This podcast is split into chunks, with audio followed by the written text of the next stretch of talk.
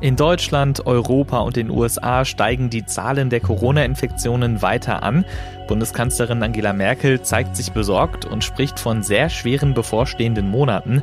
Darauf gucken wir heute Morgen im Podcast. Mein Name ist Sebastian Stachorra. Schön, dass ihr zuhört. Der Rheinische Post Aufwacher. Der Nachrichtenpodcast am Morgen.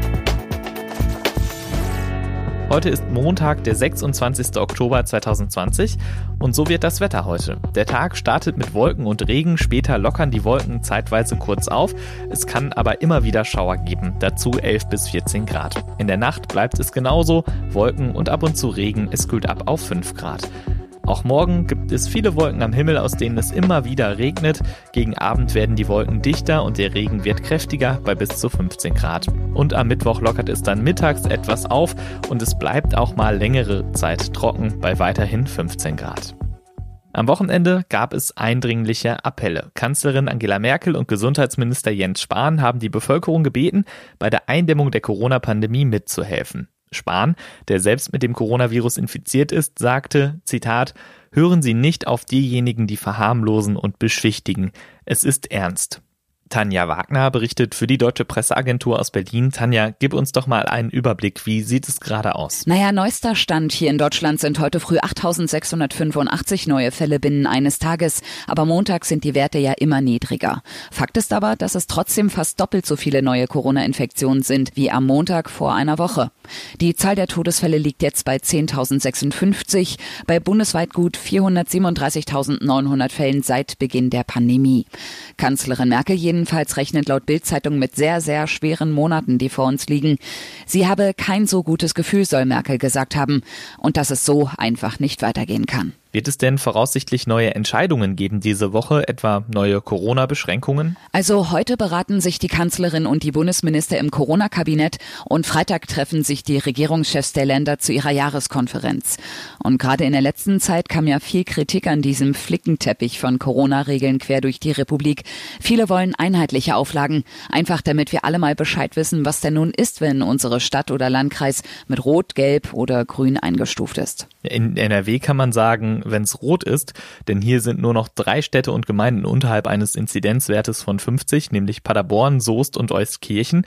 Die Fallzahlen steigen also weiter und gleichzeitig enden auch die Herbstferien, zumindest hier in NRW und auch in sieben anderen Bundesländern. Da kommen dann auch wieder viele Menschen zusammen. Ist ein Teil-Shutdown denn überhaupt noch zu vermeiden? Kontakte reduzieren ist das Gebot der Stunde. Das hören wir ja von allen Seiten. Weniger Freunde treffen, weniger ins Restaurant, weniger ins Kino. Von allem einfach weniger. Das scheint so das letzte Mittel zu sein, zu dem die Verantwortlichen jetzt greifen. Denn Maske, Abstand und Hygiene allein reichen ja wohl einfach nicht mehr aus, um die Welle noch zu stoppen. Vielerorts gelten ja auch schon weitere Einschränkungen wie nächtliches Alkoholverbot und Sperrstunde. Also viel Luft nach oben gibt's da Experten zufolge nicht mehr. Beunruhigende Zahlen gibt es nicht nur in Deutschland, sondern auch in anderen Ländern. Wie sieht's denn da aus? Allein in den USA wurden mehr als 83.000 Fälle gemeldet. In Frankreich gilt wieder eine nächtliche Ausgangssperre, in Spanien mittlerweile wieder der Notstand. Naja, und Italien verbietet wieder Sportstudios, Kinos und Bädern überhaupt zu öffnen. In Polen bleiben Restaurants zu, Versammlungen mit mehr als fünf Personen sind verboten. In Slowenien schließen die meisten Geschäfte. Überall treten die Regierungen auf die Bremse. Allerdings gibt's mittlerweile auch erheblichen Widerstand gegen die Maßnahmen, wie gerade wieder auf den Demos am Wochenende in Berlin. Auch in Rom und Neapel eskalierten Anti-Corona-Proteste. Vielen Dank, Tanja Wagner. NRW-Ministerpräsident Armin Laschet will ab kommender Woche die Gesundheitsämter hier mit 2000 neuen Leuten unterstützen. 1000 davon kämen von der Bundeswehr. Sie sollen bei der Kontaktnachverfolgung von Infektionsketten helfen. Die anderen 1000 Mitarbeiterinnen und Mitarbeiter kämen aus anderen Teilen der NRW-Verwaltung. Auf RP Online bereiten wir alle aktuellen Zahlen zur Pandemieentwicklung in NRW für euch auf. Dort könnt ihr in einer interaktiven Karte die Fallzahlen in den Städten und Gemeinden checken. Die Karte ist derzeit wirklich eigentlich überall dunkelrot. In vielen Städten liegt der Inzidenzwert sogar deutlich über 100, in Düsseldorf etwa bei 136, in Köln bei 177 und in Dortmund bei 134. Trotzdem waren am Samstag beim Derby Dortmund gegen Schalke 300 Zuschauer im Stadion Und das verwundert auch das Gesundheitsministerium. Das hat von der zuständigen Bezirksregierung in Arnsberg jetzt einen Sonderbericht angefordert, warum da überhaupt Publikum erlaubt war. Eigentlich sollen nämlich ab Inzidenzwerten von über 35 keine Zuschauer mehr zugelassen werden. Blicken wir nach Belarus. Da gibt es weiterhin Massenproteste. Im August gab es dort Präsidentschaftswahlen. Das Ergebnis gilt als gefälscht. Seitdem demonstrieren viele Menschen und fordern die Absetzung von Amtsinhaber Alexander Lukaschenko. Auch gestern waren wieder sehr viele Menschen auf der Straße. Es war der elfte Sonntag nach der Wahl. Zunächst blieb es weitgehend friedlich, gegen Abend setzte die Polizei in Minsk dann aber Blend- und Lärmgranaten gegen Demonstrierende ein. Augenzeuge berichten auch von Verletzten. Ulf Mauder berichtet für die DPA. Ulf, das waren mal wieder heftige Proteste. Ja, in einem Viertel in Minsk ging es mit Leucht, Nebel und Lärmgranaten so richtig zur Sache. Es gab mehrere Explosionen und auch Verletzte. Ganz massiv gab es das schon einmal zu Beginn der Proteste nach der umstrittenen Präsidentenwahl am 9. August. Die Opposition wies die Vorwürfe des Innenministeriums zurück, dass die Gewalt von den Demonstranten ausgegangen sei. Alles sei vielmehr friedlich gewesen, hieß es. Insgesamt waren sogar noch einmal deutlich mehr Menschen auf den Straßen in Minsk als vor einer Woche. Einige Schätzungen gehen sogar von 100 150.000 Teilnehmern aus. Aber es gab auch wieder viele Festnahmen bei den Protesten landesweit. Die Opposition rund um Svetlana Tichanowskaja hat die Menschen in Belarus zum Generalstreik aufgerufen. Was könnte dabei rauskommen? Was erhofft sie sich davon? Im Idealfall soll die gesamte Staatsmaschinerie zum Stillstand kommen, um den Druck auf Lukaschenko weiter zu erhöhen. Danach sieht es zwar im Moment nicht aus, dennoch ist die Demokratiebewegung in Minsk überzeugt, dass das Regime nach nun fast drei Monaten Protesten zunehmend schwächelt. Die Staatsmedien belächelten zwar noch Lukaschenkos Herausforderin Tichanowskaja, die aus ihrem Exil in der EU zum Generalstreik aufrief. Experten betonen aber, dass das Ergebnis gar nicht so wichtig sei. Entscheidend seien vielmehr Kreativität Kreativität, die Ideen, Initiativen. Und da stehe Lukaschenko im Moment eher in der Defensive, heißt es. Die Demonstrationen gibt es ja jetzt schon eine ganze Weile, eben seit elf Wochen. Glaubst du, das geht so weiter, auch wenn Lukaschenko im Amt bleibt, oder könnte sich das irgendwann verlaufen? Ein Standardspruch der Demokratiebewegung in Belarus lautet, es gibt kein Zurück mehr. Belarus ist aufgewacht, die Menschen kämpften aufrichtig für ihre Freiheit und für ein besseres Leben, sagt auch Lukaschenkos Gegnerin Tichanowskaja. Sie rückt wie die gesamte Bewegung nicht ab von den Kernforderungen an Lukaschenko, die Polizeigewalt zu beenden, alle politischen Gefangenen freizulassen und Neuwahlen ohne den 66-Jährigen anzusetzen. Zwar hat Lukaschenko zuletzt einen nationalen Dialog und eine Änderung der Verfassung angeboten, seine Gegner aber wollen nach 26 Jahren mit ihm an der Macht vor allem eins, ein neues Gesicht. Vielen Dank, Ulf Mauder. Anderer Kontinent, andere Präsidentschaftswahl. In acht Tagen wählen die USA ihren Präsidenten. Das heißt, es ist Wahlkampf-Endspurt. Wie sieht der eigentlich aus in den USA? Sören Gies berichtet aus Amerika. Sören, sag mal, was steht an für Amtsinhaber Donald Trump und seinen Herausforderer Joe Biden? Die bleiben auf Stimmenfang. Präsident Trump tourt durch die sogenannten Swing States, die mal an die Demokraten und mal an die Republikaner gehen. Trump hat heute gleich drei Wahlkampfevents in Pennsylvania im sogenannten Rust Belt. Dieser Rostgürtel ist ein Industriegürtel, dessen beste Zeit, wie der Name verrät, vorbei ist. Pennsylvania gilt diesmal als möglicherweise wahlentscheidend. Ist momentan schwer zu sagen, wer führt, aber einiges deutet darauf hin, dass es dort für Biden gut läuft. Äh, morgen und übermorgen ist Trump dann in Michigan, Wisconsin, Nebraska und Arizona. Und was macht Biden? Der soll morgen in Georgia sprechen. Kein klassischer Swing State, traditionell eher eine Republikaner-Hochburg, ändert sich aber. Und Experten sagen, wenn Biden sich Georgia angeln könnte, dann hätte Trump die Wahl definitiv verloren. Also zeigt sich Biden dort, der ja sonst eher auf virtuelle Events setzt. Bidens Kriegskasse soll übrigens laut Medienberichten viermal so prall gefüllt sein wie Trumps. Darum kann sich Biden zum Beispiel Werbespots während den Spielen der gerade laufenden World Series leisten, der Meisterschaft im Baseball Amerikas traditionellem Nationalsport. Vielen Dank, Sören Gies. Und welche Neuigkeiten es in Düsseldorf gibt, das weiß Philipp Klees aus der Antenne Düsseldorf Nachrichtenredaktion. Guten Morgen, Philipp. Ja, schönen guten Morgen, Sebastian. Die äh, aktuellen Corona-Zahlen, die kennen auch hier in Düsseldorf wie in vielen Teilen der Welt nur eine Richtung. Sie gehen weiter nach oben.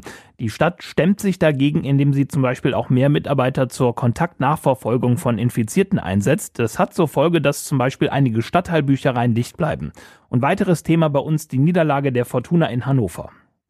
Die Corona-Lage in unserer Stadt entwickelt sich weiter in die falsche Richtung, denn die Zahlen steigen weiter. Alleine am Sonntagnachmittag hat das Gesundheitsamt 299 Neuinfektionen registriert. Gleichzeitig haben 54 Düsseldorfer das Virus wieder überstanden und sind genesen. Damit sind nach aktuellem Stand 674 Menschen in unserer Stadt infiziert. Die Zahl der Infizierten ist von Freitag bis Sonntag um 150 angestiegen.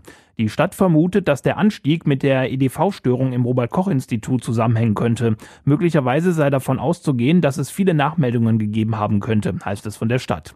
Die Zahl der Tests war am Wochenende hoch. Freitag und Samstag wurden insgesamt 1335 Abstriche genommen.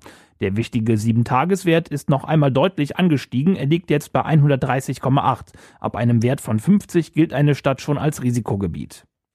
Das Team zur Kontaktpersonennachverfolgung, kurz KONA, bei der Stadt wird ab heute weiter verstärkt. 20 Mitarbeiter aus Stadtteilbüchereien unterstützen das Gesundheitsamt und die Corona-Hotline. Insgesamt acht Büchereien bleiben deshalb von heute an bis auf weiteres geschlossen. Alle Mitarbeiter wurden für die neue Aufgabe geschult, hat uns Klaus Göbels gesagt. Er ist der Leiter des Gesundheitsamtes. Das ist ja kein Hexenwerk. Also man kann durchaus nach ein, zwei Tagen einer intensiven Einarbeitung einen solchen Job machen. Wichtig ist, dass man äh, Strukturen hat, die wir jetzt äh, ja haben, wo man auch äh, solche Supervisor hat, Schichtführer hat, an die man sich dann entsprechend wenden kann, wenn es Rückfragen gibt. Das heißt, äh, die Mitarbeitenden sind ja nicht alleine. Auch zehn Mitarbeiter des gerade geschlossenen Kaufhofs am Wehrhahn haben sich für die Aufgabe gemeldet. Durch die zuletzt stark gestiegenen Corona-Infektionszahlen wird die Verfolgung von Infektionsketten und deren Unterbrechung zu einer immer größeren Herausforderung für die Stadt. Die Fortuna bleibt in der zweiten Liga weiter im Keller hängen. Auch heute zum Wochenbeginn läuft die Aufarbeitung der 0 zu 3 Niederlage in Hannover vom Samstag. Eine auch in der Höhe verdiente Niederlage, so auch die Einschätzung von Antenne Düsseldorf Fortuna-Reporter Olli Bent. Vor allem im Spiel nach vorne war die Mannschaft viel zu harmlos, fand auch Mittelfeldspieler Schinter Appelkamp. Ja, kann man so sagen. Also da müssen wir auf jeden Fall arbeiten im Training. Darum geht es im Fußball, dass man den letzten Pass spielt. Und dann kommen wir auch unsere Torschüsse in unsere gefährlichen Situationen und ich bin mir sicher, dass es wird in den nächsten Spielen. Zusätzlich zum Spiel verlor die Fortuna auch noch Abwehrspieler Matthias Zimmermann, der die gelb-rote Karte sah. In der Tabelle findet sich die Fortuna jetzt auf Platz 16 wieder. Am kommenden Freitag ist Heidenheim zu Gast in der Arena. Die Antenne Düsseldorf Nachrichten nicht nur im Radio und hier im Aufwacher Podcast, sondern rund um die Uhr auch online auf unserer Homepage antennedüsseldorf.de. Vielen Dank, Philipp Klees. Und das wird heute außerdem wichtig. Für zweieinhalb Millionen Schülerinnen und Schüler sowie ihre 200.000 Lehrerinnen und Lehrer heißt es ab heute wieder ab in die Schule, Maske auf und alle 20 Minuten lüften. Es gelten neue Corona-Regeln. Mindestens bis Weihnachten bedeutet das ab Stufe 5 eben Maskenpflicht auch am Sitzplatz. In den Grundschulen dürfen die Masken am Sitzplatz abgenommen werden. Am Samstag ist Halloween für viele Kinder ein ganz besonderer Tag, denn mit dem Spruch Süßes oder Saures werden nochmal die Süßigkeitenvorräte aufgefüllt. Das NRW-Gesundheitsministerium sagt nun, hm, in der Pandemie ist das keine gute Idee, von Tür zu Tür zu ziehen. Der Mindestabstand kann da vermutlich nicht immer eingehalten werden und es sei deswegen wenig verantwortungsvoll, anderen Menschen diese Begegnungen aufzuzwingen. Also dieses Jahr leider nur Saures. In Leverkusen haben zwei Unbekannte eine neue Betrugsmasche ausprobiert. Sie gaben sich als Mitarbeiter des Ordnungsamtes aus und verlangten 50 Euro Verwarngeld von Leuten, die keinen Mund-Nasenschutz trugen. Das würde gegen die Corona-Schutzverordnungen verstoßen, man solle das Geld bar zahlen. Einer Passantin kam das komisch vor, sie rief die Polizei an, daraufhin flüchteten die beiden Täter. Die CDU berät heute über ihren Parteitag. Der war für den 4. Dezember in Stuttgart geplant. Nach dpa-Informationen soll er aber nicht mehr als Präsenzparteitag stattfinden. Demnach habe man in der Parteispitze einen Rahmen für das weitere Vorgehen besprochen und das soll Parteichefin Annegret Kramp-Karrenbauer heute den Parteigremien vorstellen. Auf dem Parteitag soll unter anderem der neue Parteivorsitzende gewählt werden. NRW-Ministerpräsident Armin Laschet spricht sich dafür aus, den Parteitag zu verschieben. Friedrich Merz will, dass der Parteitag stattfindet, etwa als digitaler Parteitag. Wenn Geflüchtete eigentlich ausreisen müssen, es aber humanitäre oder persönliche Gründe für einen Verbleib gibt, dann kann ihnen in Thüringen eine Härtefallkommission eine Aufenthaltsgenehmigung erteilen. Dagegen klagt die AfD-Landtagsfraktion. Der Verfassungsgerichtshof in Weimar verhandelt den Fall heute Vormittag. In Europa leben deutlich weniger Jüdinnen und Juden als vor 50 Jahren. Das zeigt eine Studie des Institute for Jewish Policy Research aus London. Demnach leben heute noch 1,3 Millionen Jüdinnen und Juden in Europa, 60 Prozent weniger als 1970. Der Hauptgrund dafür sei der Zusammenbruch der Sowjetunion, nachdem viele Jüdinnen und Juden Osteuropa verließen. Damit leben derzeit nur noch 9 Prozent der jüdischen Bevölkerung in Europa. Ende des 19. Jahrhunderts waren es fast 90 Prozent. Und auch heute wird Fußball gespielt. In der Bundesliga trifft Bayer Leverkusen auf den FC Augsburg. Anstoß ist um 20.30 Uhr. Es ist die letzte Partie des fünften Spieltags. Das war der Aufwacher vom 26. Oktober 2020. Wenn ihr uns etwas sagen wollt, Lob habt oder Kritik oder Themenvorschläge, dann schreibt uns eine Mail an aufwacher.rp-online.de. Und dieser Podcast hier ist nur möglich, weil viele von euch ein RP Plus Abo abgeschlossen haben. Damit unterstützt ihr uns bei der Recherche und Produktion. Die kosten natürlich weiter Geld, auch wenn der Podcast für euch kostenlos ist. Wenn du auch mal ein RP Plus Abo ausprobieren willst, dann schau mal vorbei auf rp-online.de-abo-aufwacher. Heute Nachmittag gibt es hier im Feed dann das Update zum Feierabend. Ich bin Sebastian Stachauer. Habt einen guten Tag und macht's gut. Mehr bei uns im Netz www.rp-online.de